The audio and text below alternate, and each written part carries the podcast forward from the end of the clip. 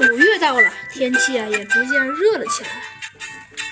今天呢，猴子警长听新闻播报员说，今天的天气最高温度竟然达到了三十八度。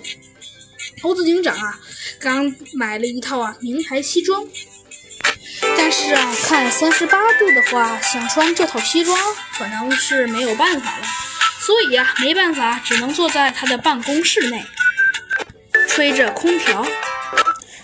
这时，门突然开了，只见有两个人走了进来。没错，一位啊正是小鸡墩墩，而另一位却是一位中年犀牛打扮的人。只见那位犀牛打扮的人先开口：“ 那请问哪位是猴子警长？”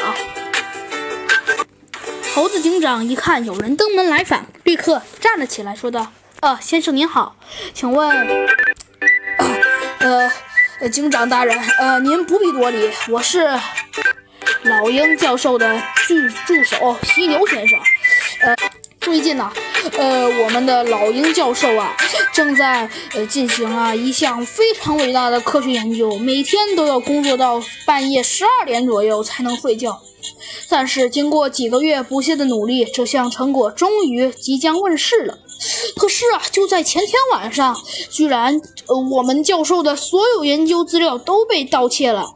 有关这项实验的部分资料、数据也被盗了。教授因为承受不住这样的打击，现在已经住院了。他委托我将剩余的这些资料啊放在这个皮箱里，随身携带，以防盗贼继续下手。